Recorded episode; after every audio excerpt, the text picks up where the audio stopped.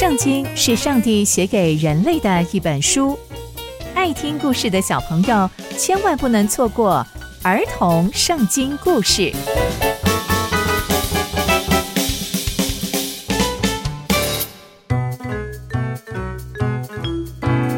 各位亲爱的大朋友、小朋友们，大家好，我是佩珊姐姐。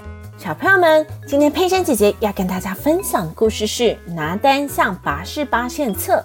我们在前集中知道，大卫王第五个妻子的儿子亚多尼亚想要来挑战大卫王的王位，但他并不是受到上帝的感动而争取王位，而是他单方面想要成为以色列的王，并且他就开始啊为自己招兵买马，还宴请了许多许多的人诶，并且把反对他的人排除在外。不愿意听他们的建议和劝告。诶，那今天故事里的拿单是谁呢？啊，拿单就是那个大卫王时代的先知，他啊会听到上帝要说的话哦。那拔示巴呢，则是大卫王的妻子，也是所罗门的母亲。那接下来又会发生什么样的事情呢？就让我们继续听下去吧。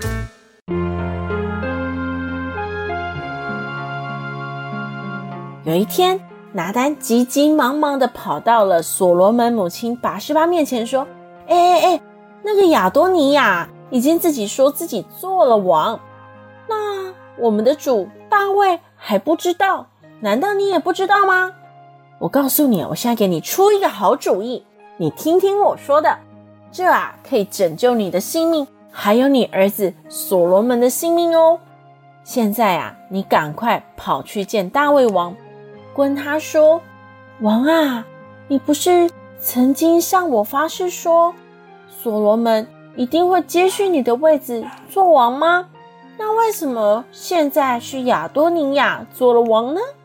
当你还在讲这些话的时候，我就会跟在你后面进来，去证实你所说的都是真的。”拔示巴听到拿单这样说之后，他就急急忙忙的。跑到大卫王那里去了。那个时候，大卫王已经很老很老了。拔示巴看到大卫王，就向他俯伏叩拜。大卫王就问他说：“拔示巴，你要什么？”拔示巴听到大卫王这样跟他说，他马上接着说：“主啊，你曾经指着耶和华你的神向我发誓说，我的儿子所罗门。”一定可以接续你的王位啊，要坐在你的王位上。可是现在啊，那个亚多尼亚自己宣布做了王，哎，大卫王，你还不知道吧？而且我跟你说，他还宰杀了很多公牛啊、肥犊啊，还有羊，哎，而且邀请了所有的王子们，还有祭司，还有军队的元帅们。可是没有邀请所罗门，所以大卫王啊，现在我们所有人都看着你，等你告诉我们谁要坐在你的王位上，要接续你来带领我们走向另外一个境界。不然，等到大卫王你离开之后，我和所罗门。都要变成罪人了。当拔示巴还在跟大卫王说这些话的时候，拿单就走进来了。就有人禀报王说：“王啊，拿单先知来了。”拿单先知就进到宫殿中，看见了大卫王，就向他叩拜，并且拿单就跟大卫王说：“我主我王啊，你曾经说过要亚多尼亚。”接续你的王位吗？今天他宰杀了许多公牛、肥畜，还有羊，诶，又请了很多位王子，还有祭司，他们现在又吃又喝。这些军队的元帅还都说着“亚多尼亚王万岁”耶！不知道你所想的是不是这样？而且我啊，还有撒督祭司，还有所罗门都没有被邀请，诶大卫王，你是做了这些事而没有告诉我吗？嗯，你确定是亚多尼亚要成为下一任的以色列王吗？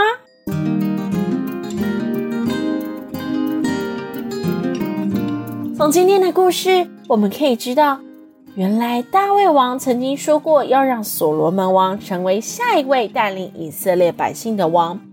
而且先知拿单也是知道的，所以呀，透过拿单的帮忙，让拔示巴得以去确认大卫王的心意是什么。